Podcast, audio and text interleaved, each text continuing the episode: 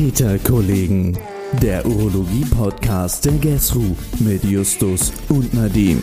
Expertenantworten, die in keinem Lehrbuch stehen. Fürs Sofa oder unterwegs. Und damit hallo und herzlich willkommen zu einer neuen Folge der Katheterkollegen, einer Sonderfolge sogar. Natürlich begrüße ich wie immer meinen Podcast-Kollegen Nadim. Hallo Nadim und heute Achtung, viele Grüße nach Berlin und nicht nach Lübeck. Sag mal, hast du eigentlich die Uni gewechselt oder was ist da los? Hallo Justus, vielen Dank für die Begrüßung und nein, nein, äh, Lübeck bleibe ich natürlich für die Dauer des Studiums mindestens äh, treu. Ich bin gerade nur ein paar Tage in Berlin, ähm, um meine Familie zu besuchen und ein bisschen zum Arbeiten. Ähm, das muss ja nun auch sein. Es ist ja schließlich nicht jeder ein gut verdienender Assistenzarzt aus Bad Tölz. Haha, du Spaßvogel, mach weiter, komm. Naja, und jetzt sitze ich hier am Wohnzimmertisch und hoffe, dass der Nachbarsjunge von oben äh, sein Bobbycar kurz mal nicht benutzt. Ich habe es gerade schon wieder gehört. Also falls es ein bisschen poltert, Grüße gehen raus. Ähm, aber Nebensache.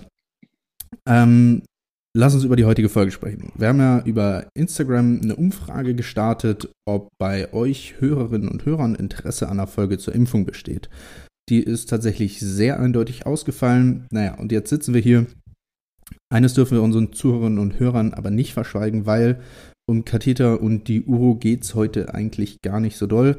Manche Themen sind ja gewollt mal etwas weiter vom urologischen Topic entfernt. Und heute hat es aber eher was mit der Funktion als Ärztinnen und Ärzte bzw. Studierende zu tun. Oder Justus? Ja, das ist richtig. Wir unterhalten uns heute über die viel diskutierte und oft hinterfragte neue Impfung gegen das Coronavirus SARS-CoV-2. Das letzte Mal war der Professor Merseburger ja da und damit jemand, den ich äh, kannte und der mich auch kannte. Und unsere heutige Expertin, die kennst du, Justus, aus äh, deinem Studium noch. Genau, das stimmt, Nadim. Sie arbeitet nicht nur in München, sondern ist dort seit 2007 Institutsdirektorin des Instituts für Virologie am Helmholtz-Zentrum und Leiterin des Instituts für Virologie an der TU München, also meiner Uni und damit eine echte Viruskennerin. Ursprünglich ist ihr Fokus im Bereich der Forschung zum Hepatitis B-Virus. Unsere Expertin heute ist aktuell viel in den Medien präsent, wenn es ums Coronavirus geht Umso schöner, dass sie trotzdem kurz nach ihrer Fernsehaufzeichnung mit dem ZDF noch Zeit für uns hat. Herzlich willkommen, Frau Professor Ulrike Protzer. Ist mir eine Ehre. Hallo. Es gibt ja im Moment wirklich Unmengen an Informationen zum Thema SARS-CoV-2. Ob es jetzt um Maßnahmen geht, um die steigenden und fallenden Fallzahlen, um die Therapiemöglichkeiten und jetzt natürlich ganz aktuell zum Thema Impfung. Wir möchten jetzt heute gar nicht unbedingt den 300. Beitrag äh, dazu aufnehmen und irgendwie so viel wiederholen, sondern eher für euch, liebe Zuhörerinnen und Hörer, das Thema Corona-Impfung aus der Sicht von Ärztinnen und Ärzten besprechen. Fangen wir deshalb mal an äh, mit der ersten Frage, Frau Professor Protzer. Was müssen wir speziell zur Impfung mit einem mRNA-Impfstoff wissen und warum ist das jetzt so aktuell geworden? Also es ist natürlich ein Riesendurchbruch wissenschaftlich, dass es gelungen ist, einen Impfstoff jetzt wirklich so schnell zu entwickeln und dann auch noch einen, der echt gut ist, der also sicher ist und der sehr effizient ist. Da muss man sich natürlich fragen, wie ist das gelungen? Und das ist zum einen gelungen, weil man schon durch das erste SARS-Coronavirus von 2003 und durch das MERS-Coronavirus, was 2009 ja kam, ähm, Impfstoffentwicklung betrieben hat und eigentlich genau wusste, wie idealerweise so ein Impfstoff designt sein sollte.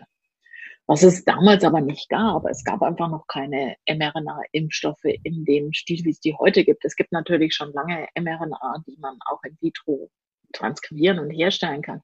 Aber was man nicht konnte bisher, ist eine GMP-Herstellung. Ähm, mhm. Weil das diese, diese RNA stabil zu kriegen, so dass man sie auch als Medikament letztendlich verpacken und ausliefern und so kann. Das ist was, was wirklich relativ neu ist. Das kann man erst seit drei oder vier Jahren. Und das kam jetzt alles sehr günstig zusammen. Man hatte die Kapazität ähm, und die Technik jetzt auch unter GMP-Qualität für die Klinik ähm, mRNA herzustellen.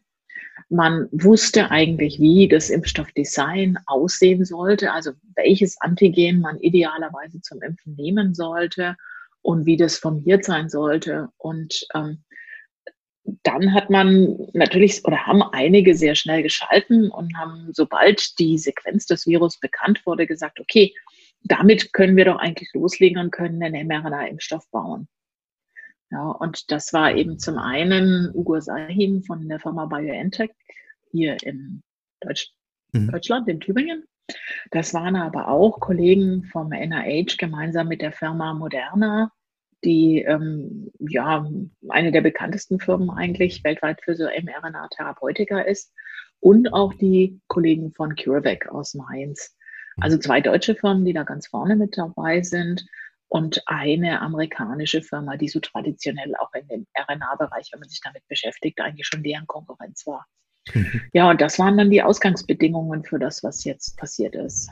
Mhm. Jetzt haben Sie ja über die Entwicklung der Impfstoffe per se gesprochen, aber das Thema der Zulassung dieser Impfstoffe ist natürlich auch viel diskutiert. Sie haben jetzt schon die Impfstoffe genannt, die aktuell zugelassen sind oder bald zugelassen werden. Aber was unterscheidet jetzt die Zulassung dieser Impfstoffe im Verfahren von anderen Nicht-Corona- oder Standardimpfstoffen und warum konnte das so schnell gehen? Wurde da gehudelt oder? Nee, gehudelt würde, glaube ich, nicht. Ähm, die, warum konnte das so schnell gehen? Weil natürlich alle extrem eng zusammengearbeitet haben. Und das fängt bei den Wissenschaftlern angeht, über die ja doch Biotech-Firmen weiter bis hin zu den großen pharmazeutischen Firmen, die das unterstützt haben und auch in enger Abstimmung mit den regulatorischen Behörden. Sonst wäre das gar nicht möglich gewesen. Wenn man sich mal so eine normale Impfstoffentwicklung anguckt, die dauert halt eigentlich ähm, irgendwie ja, fünf bis zehn Jahre. Die ersten zwei, drei Jahre braucht man schon mal, um präklinisch genau zu wissen, wie soll denn das Design des Impfstoffs aussehen.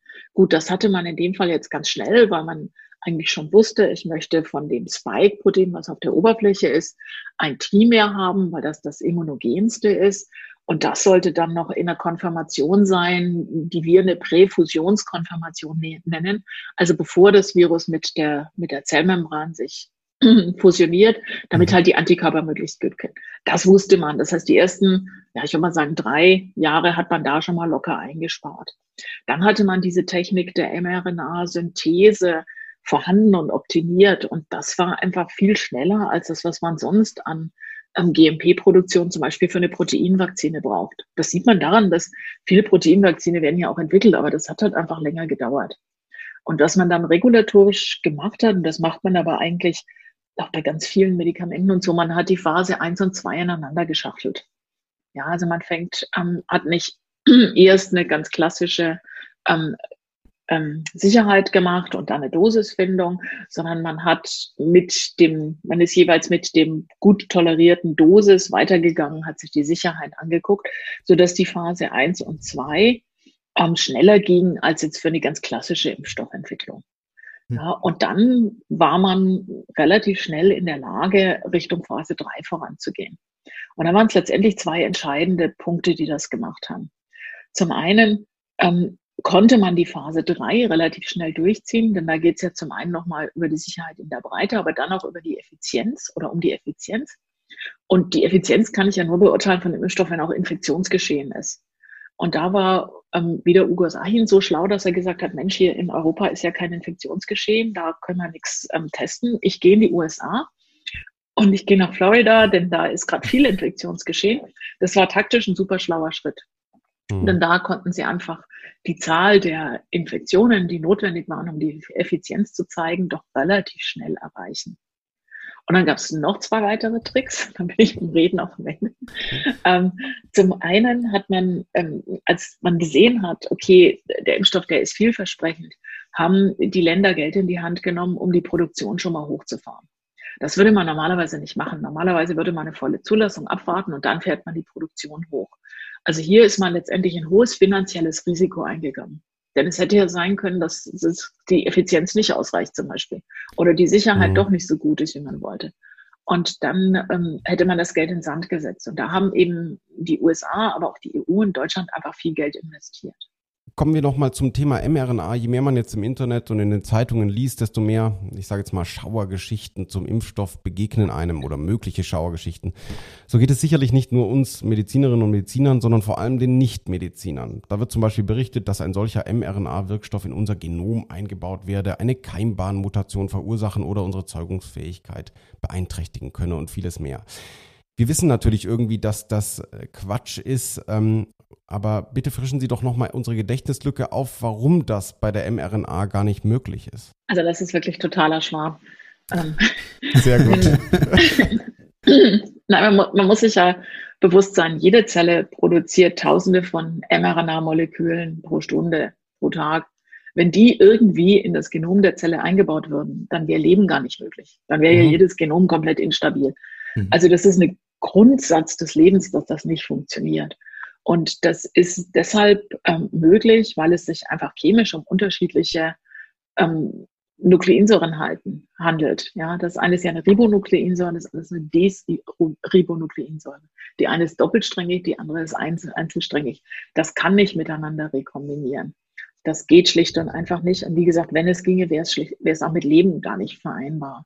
Ja. Und jetzt kommt dann immer wieder die Frage, okay, aber wenn jetzt da ein Retrovirus in der Zelle wäre, das könnte doch aus der mRNA eine DNA machen. Also wir selber arbeiten ja intensiv über ein Retrovirus, nämlich das Hepatitis B-Virus. Mhm. Und auch die sind nicht so doof, dass sie ähm, mit ihrer reversen Transkriptase einfach alles an RNA umschreiben in DNA, was so in der Zelle rumfliegt, weil dann würden sie ihre eigene Wirtszelle schädigen. Mhm. Das würde auch fürs Virus gar keinen Sinn machen. Also diese reversen Transkriptasen vom Hepatitis B-Virus oder auch HIV, die sind sehr sequenzspezifisch die nehmen einfach nur die virale RNA. Das ist schon so gebaut, damit das Virus wirklich auch überleben kann. Und dann muss man sich auch überlegen, in welche Zellen kommt denn die RNA? Also ich spritze die ja in Muskel. Ja, die kommt in ein paar Muskelzellen rein, aber weder kein Retrovirus, was mir bekannt ist, geht überhaupt in Muskelzellen. Hm. Also da gibt es schon mehrere Mechanismen oder mehrere Levels of Safety, dass das garantiert nicht passieren. Jetzt haben sich ja über das letzte Jahr auch viele Mitarbeiterinnen und Mitarbeiter des Gesundheitswesens mit dem Coronavirus infiziert, die Erkrankung durchgemacht. In meinem direkten Arbeitsumfeld sind es leider echt schon ein paar Leute gewesen. Wie ist das für Personen, die die Erkrankung schon durchgemacht haben? Sollten die sich impfen lassen? Sollte man vorher die Antikörper bestimmen? Und äh, könnte die Impfung eine andere Immunantwort hervorrufen bei Leuten, die schon Antikörper haben? Wie ist das? Hm. Das ist eine sehr gute Frage. Da gibt es keine richtig guten Daten bisher dazu. Also die Studien waren so ausgelegt, dass der primäre Endpunkt die ähm, Sicherheit und Wirksamkeit in Menschen ist, die das noch nicht durchgemacht haben, das Virus. Und die Frage, verhindert es ähm, symptomatische Infektionen? Das war der klinische Endpunkt. Der Impfstoff verhindert ja das. Mhm. Und der ist erreicht worden. Ein sekundärer Endpunkt in den Studien ist, ob bei äh, Menschen, die schon infiziert waren und dann geimpft werden, dass auch die ähm, sozusagen die Suszeptibilität vermindert und da auch eine Effizienz zeigt. Da braucht man aber natürlich einfach noch mehr, weil ja nicht so ein hoher Prozentsatz, der in so eine Impfstoffstudie eingeschlossen wird, schon infiziert war. Sind ja nur etwa zwei oder drei Prozent der Eingeschlossenen. Das heißt, dafür müssen die Studien einfach noch weiter laufen, um das wirklich sagen zu können. Was man sagen kann aus den ersten Daten, es scheint keine negativen Wirkungen zu haben. Deswegen hat man sich auch entschieden, jetzt nicht grundsätzlich bei allen erstmal Antikörper zu bestimmen. Aber man sagt trotzdem, ähm, man sollte natürlich den Impfstoff erstmal denen lassen, die noch keine Infektion durchgemacht haben. Genau, eine Priorisierung, also die da dann ins Spiel kommt. Welche Kontraindikationen gibt es denn aktuell gegen die Impfung für uns Medizinerinnen und Mediziner? Klar sind da die Punkte Schwangerschaft, Autoimmunerkrankungen, meine Frage bei Rheuma, unter Cortisontherapie. Worauf müssen wir achten? Und gerade auch das Thema, wenn wir im Bekannten- oder Kollegenkreis gefragt werden, wer sollte sich wirklich nicht impfen lassen? Also im Moment ist es so, dass es keine ausreichenden Studien bei Minderjährigen gibt. Ähm, es sind zwar Gruppen von ein paar hundert, auch von 12- bis 15-Jährigen mitgeimpft worden, sonst grundsätzlich erst ab 16, so dass man sagen könnte, da sind die, oder sagen kann, da sind die Daten noch nicht ausreichend. Das kann höchstens bei einer Einzelfallindikation gemacht werden. In der Schwangerschaft ähm, wird man sowas Neues grundsätzlich nie anwenden, ähm, auch wenn jetzt kein objektives Risiko besteht. Ähm, ansonsten gibt es eigentlich keine Kontraindikation. Das ist wie bei allen Impfstoffen natürlich immer eine Abwägungssache, ob jetzt zum Beispiel jemand eine massive Immunsuppression hat und deswegen vielleicht ein schlechter Impferfolg zu erwarten ist. Das wäre ja möglich, wenn jemand ähm, mit einer rheumatischen Erkrankung oder so vielleicht sehr starke Immunsuppressiva nehmen muss oder auch Anti-CD19-Antikörper oder so. Aber eine, eine Kontraindikation ist das eigentlich auch nicht, sondern ganz im Gegenteil, dadurch, dass die auch gefährdeter sind unter Immunsuppression Patienten oder auch Patienten mit Autoimmunerkrankung, ist das sogar eine explizite Indikation für die mhm. Impfung. Mhm. Jetzt ist es soweit, ich habe keine vorliegenden Kontraindikationen und lasse mich impfen. Äh, mit welchen Nebenwirkungen, klar, das ist sehr repetitiv, aber trotzdem fassen wir es vielleicht nochmal kurz zusammen. Kann oder sollten wir jetzt rechnen? Ich sehe sicherlich die Kopfschmerzen, ähm, so ein gewisses Krankheitsgefühl. Was kommt dann noch dazu? Also was der Impfstoff macht, der regt halt ähm, auch das, das, Immunsystem breit an, auch das innate Immunsystem und ähm, so fühlt sich auch an, wie wenn ich eine Erkältung kriege. Ja. Ähm, und eine Erkältung, wenn ich eine Erkältung kriege, habe ich ja so dieses, ich habe Kopfschmerzen, ich habe Abgeschlagenheit, ich bin müde, ich habe Gliederschmerzen, ähm, ich kann auch mal so ein bisschen Schütteln haben, ich kann auch mal ein bisschen erhöhte Temperaturen haben.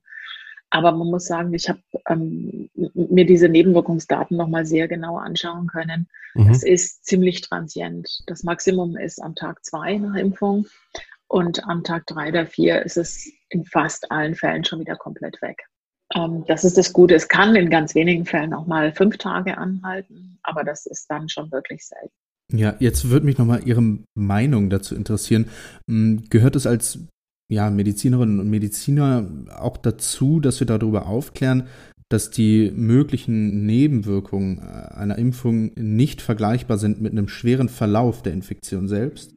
Absolut. Also ich erkläre immer, jetzt nicht nur für den Impfstoff, sondern auch für andere Impfstoffe, erkläre ich immer allen und sage, wir wollen ja das Immunsystem anregen und dass das Immunsystem angeregt wird, das spürt man auch nach einer Impfung.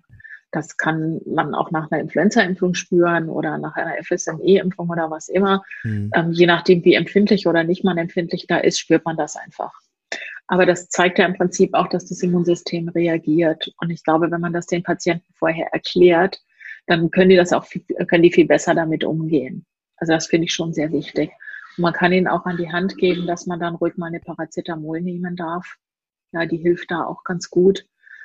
Insofern glaube ich, man sollte da auf jeden Fall aufklären. Und ich glaube, wenn einen dann einer fragt, naja, und wie hoch ist das Risiko schwerer Nebenwirkungen? Dann muss ich halt immer sagen, gut, ich weiß nur, dass bisher keine schweren Nebenwirkungen aufgetreten sind. Als er zugelassen wurde, der Impfstoff, dann wusste man, den haben so knapp 50.000 Menschen bekommen. Mhm. Also ist die Chance unter 1 zu 50.000. Inzwischen ist es natürlich ähm, viel, viel, viel breiter verimpft worden. Und auch da sind jetzt keine schweren, länger anhaltenden Nebenwirkungen beobachtet worden. Was man allerdings gesehen hat, sind ein paar, ähm, also insgesamt sechs, wenn ich es jetzt weiß, weltweit, ähm, bei der knapp halben Million Geimpften, sind ähm, anaphylaktische Reaktionen. Das waren typischerweise Menschen, die, die, das, die dazu neigen, schwere allergische Reaktionen zu haben, die auch auf andere ähm, Substanzen schon mit Anaphylaxien reagiert haben. Aber wenn sowas bekannt ist, dann sollte man sicher ähm, einfach Kortisonspritze oder halt ein Gegenmittel auf jeden Fall bereit liegen haben. Ja. Aber es ist total selten, muss man einfach auch sagen. In den Zulassungsstudien wurde die Effektivität, Sie haben es vorhin ja schon gesagt, der Impfung teilweise nur am Auftreten von Symptomen mhm. beurteilt, richtig? Ja. Ja. Also wer zum Beispiel nach Impfung eine asymptomatische Infektion hatte, gilt ja in den Daten trotzdem als erfolgreich geimpft und auch die Infektiosität wurde nicht untersucht. Richtig, weil dafür hätte man ja ähm, jeden alle paar Tage abstreichen müssen. Mhm. das ist natürlich bei 40.000 Teilnehmern schlicht und einfach gar nicht möglich. Deswegen hat man die die Endpunkte auch so gewählt und hat gesagt, okay, sobald jemand die kleinsten Symptome hat, dann testet man. Und wenn dann äh, äh, Covid-19-Erkrankung ja dem Fall nachgewiesen wird, dann ähm, zählt das als ähm, ja, Erkrankung oder Infektion. Ja. Und Welche Erwartungen können wir denn jetzt als Mediziner oder Medizinerin an die Impfung haben? Und ist es richtig, dass wir trotz der Impfung das Virus noch weitergeben können? Rein theoretisch schon. Rein praktisch gesehen halte ich das für nicht sehr wahrscheinlich. Ähm, es gibt tierexperimentelle Daten dazu. Und die gibt es sowohl nach der Impfung ähm, in Makakenstudien als auch nach einer natürlichen Infektion. Und dann hat man geschaut mit einem Challenge nach der Impfung beziehungsweise nach einer Erstinfektion, bei einer Zweitinfektion, kann man denn wieder infizieren. Und bei beiden, sowohl nach einer durchgemachten Infektion als auch nach der Impfung, war es so, dass man im Nasenrachenabstrich für einen kurzen Zeitraum, einen Tag, noch ein bisschen Virus nachweisen konnte. Nicht mehr in der Lunge, also mhm. die, die Lunge war geschützt, das passt auch gut dazu, dass man nicht mehr krank wird. Aber wie gesagt, sowohl nach der natürlichen Infektion als auch nach der Impfung war das noch für einen Tag möglich. Jetzt ist natürlich ein Tag ein sehr kurzer Zeitraum und die Titer waren auch nicht so hoch wie bei Ungeimpften oder jemand oder Tieren, die eben die Infektion nicht durchgemacht hatten. Mhm. Aber es war trotzdem da, sodass man eine, eine noch fortbestehende Infektiosität formal nicht ausschließen kann. Aber sie ist sicherlich deutlich reduziert. Sie haben es auch schon gesagt, ein prinzipielles Problem allgemein, das so Sie als viel gefragte Expertin, das wird für Sie sicherlich auch ein Problem darstellen, ist, dass eben in vielen Fällen noch keine gute Evidenz vorliegt ähm, für ja, für den längerfristigen Zeitraum. So natürlich halt auch für die längerfristigen Effekte der Impfung. Ähm, was vermuten Sie oder was sagen die Daten, wie lange der Schutz durch die Impfung anhält?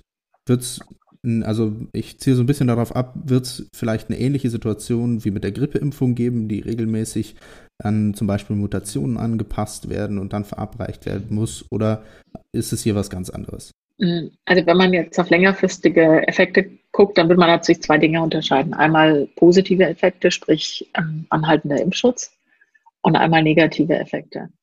Wenn man jetzt die positiven Effekte sich anschaut, dann gibt es Daten bis ähm, inzwischen vier Monate, die publiziert sind dass da diese neutralisierenden Antikörpertitel auf einem sehr hohen Niveau, und zwar oberhalb dem, was man nach einer durchgemachten Infektion kriegt, anhalten.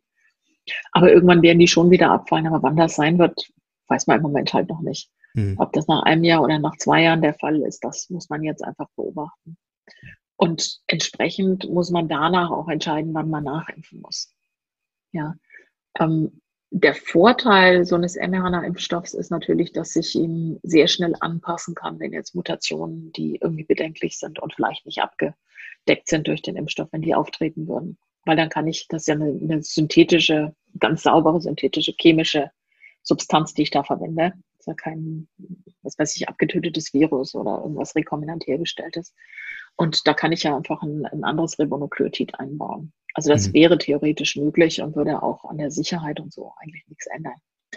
Aber ich glaube nicht, dass das so schnell nötig ist. Dadurch, dass die Impfstoffe wirklich das gesamte Spike abdecken, mhm. bilden die natürlich einen ganzen, ja, eine ganze Batterie von Antikörpern äh, oder bildet man eine ganze Batterie von Antikörpern aus, sodass das Virus mit einer einzigen Mutation da einfach nicht rauskommt. Ähm, und wenn jetzt die, diese Oberfläche sehr heftig mutiert würde für den Virus, dann ist es wahrscheinlich auch nicht mehr ansteckend. Dann ist es auch wieder egal, wenn die, wenn die Variante auftritt. Also da bin ich einigermaßen zuversichtlich, ähm, dass man das gar nicht braucht. Ja, das ist ja tatsächlich ein relativ beruhigender Ausblick. Ähm, in der Zulassungsphase ist ja auch gerade ein Impfstoff, der in Nasenspray-Form verabreicht wird und äh, eben auch das Eindringen des Virus verhindern können soll und damit noch wirksamer ist. Was macht man, wenn man sich jetzt impfen lässt und in ein paar Monaten zum Beispiel so ein neuer Impfstoff verfügbar wäre? Ist es empfehlenswert, sich dann drauf zu impfen oder eher nicht? Das kann man schon machen. Also so heterologe Prime-Boost-Verfahren, was das ja dann wäre, mhm. ähm, macht man sehr oft. Wenn man, also wir entwickeln selber so einen therapeutischen Impfstoff für die Hepatitis B, wo es sehr schwer ist, eine Immunantwort zu aktivieren. Jetzt entgegen dem SARS-Coronavirus, da geht das ja ganz gut. Ähm, und dann nimmt man so heterologe Prime Boost. Das heißt, man nimmt was anderes zum Prime, als man vom Prinzip her für den Boost verwendet. da spricht überhaupt nichts dagegen, das zu tun.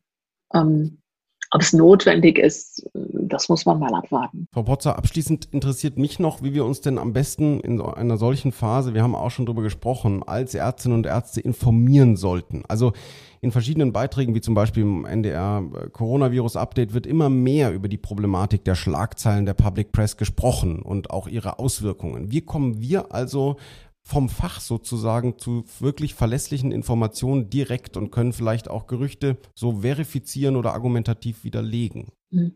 Das ist manchmal gar nicht so einfach, ehrlich gesagt. ähm, aber es gibt viele sehr seriöse ähm, Informationsquellen. Eine wirklich gute ist immer das Robert-Koch-Institut. Ähm, auch gerade zum Punkt der Impfung. Auch die STIKO natürlich, also die Ständige Impfkommission. Aber wenn ich selber irgendwas wissen will, gucke ich eigentlich immer auf die Robert-Koch-Seite. Da gibt es übrigens auch ähm, so 20 ähm, Argumente von Impfgegnern und die Gegenargumente dazu. Also wenn man da sich ah. ein bisschen bewaffnen will, das rentiert sich wirklich da reinzuschauen. Und die haben auch jetzt eine ähm, Seite aufgelegt mit den acht wichtigsten Unklarheiten oder ähm, ja, falschen Informationen zu dem neuen Impfstoff und beobachten ja auch die Infektionsgeschehen von allen respiratorischen Erregern ganz regelmäßig und auch ähm, machen das, haben das jetzt auch aufgesetzt mit so einer App ähm, für alles, was also irgendwie im Zusammenhang mit dem Impfstoff auftritt, auch wenn jetzt, ob jetzt jemand sich doch infiziert, wenn er geimpft ist, das wäre ja auch sehr wichtig zu wissen. Ähm, und dann auch zu schauen, mit welchem Virus. Und das, das sammeln die alles deutschlandweit. Und die sind wirklich komplett unabhängig, eine Bundesbehörde. Sehr cool. Also auch der Hinweis mit, diesem, äh, mit diesen 20 Fragen, das finde ich tatsächlich äh, hm. sehr, sehr schick. Ähm, perfekt. Justus, ich glaube, ähm, dass das doch tatsächlich sehr, sehr aufschlussreich war ähm, zu diesem ja, akt sehr aktuellen, sehr wichtigen Thema. Ähm, vielen, vielen Dank, Frau Professor Protzer, dass Sie sich in dieser turbulenten Phase zwischen den Jahren Zeit für uns genommen haben. Ja, gerne. Auch von meiner Seite vielen, vielen Dank. Frau Protzer, zum Schluss fragen wir unsere Expertinnen und Experten immer, welchen einen Tipp Sie noch für die Assistenzärztinnen und Ärzte haben. Da interessiert uns natürlich auch, was Sie uns noch sagen möchten klaren Kopf bewahren, immer einmal kurz nachdenken. Rechnen ist ganz wichtig. Also Risiken kann man immer gut rechnen. Da hilft einem die ganz banale Mathematik. Ähm, das ist eigentlich, glaube ich, das, womit man ganz gut durchs Leben kommt und auch sehr schnell beurteilen kann, ob jemand Unsinn erzählt oder nicht. Vielen Dank. Also ich bin jetzt echt überzeugt, dass die Impfung ein tolles Instrument darstellt, was uns aus dieser wirklich so schweren Zeit vielleicht Schritt für Schritt herausführen könnte. Und ich danke an dieser Stelle auch wieder, Nadim, mit dir ist es einfach immer wieder schön und es macht riesig viel Spaß, so einen Podcast aufzunehmen. Danke, Nadim. Ja, danke für die Blumen. Justus, mir macht es doch genauso viel Spaß. ähm, wir haben aber auch einfach gerade wirklich richtig coole Expertinnen und Experten am Start, finde ich. Die nächsten Folgen sind ja auch schon in sehr konkreter Planung und ich freue mich wie immer total drauf. Das wird, äh, wird richtig gut. Ihr da draußen, liebe Zuhörerinnen und Hörer, wenn ihr Fragen ähm, oder Anregungen, also Themenvorschläge für uns habt, äh, was euch irgendwie auf dem Herzen liegt, was wir für euch recherchieren sollen, beziehungsweise da die Experten zu finden sollen, schreibt uns gerne ähm, einfach per E-Mail an podcast.gestro.de oder eben auf Instagram oder Twitter. Da ähm, antworten wir auch relativ fix. Und ja, folgt uns da, dann verpasst ihr keine, keine Folgen mehr. Ähm, abonniert uns auf Spotify und auf Deezer und auf Apple, Apple Podcasts Podcast. gibt es auch noch, genau.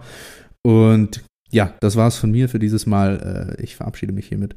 Bleibt gesund. Aber, Nadim, diese Folge wäre gar nicht zustande gekommen. Richtig. Ja, richtig.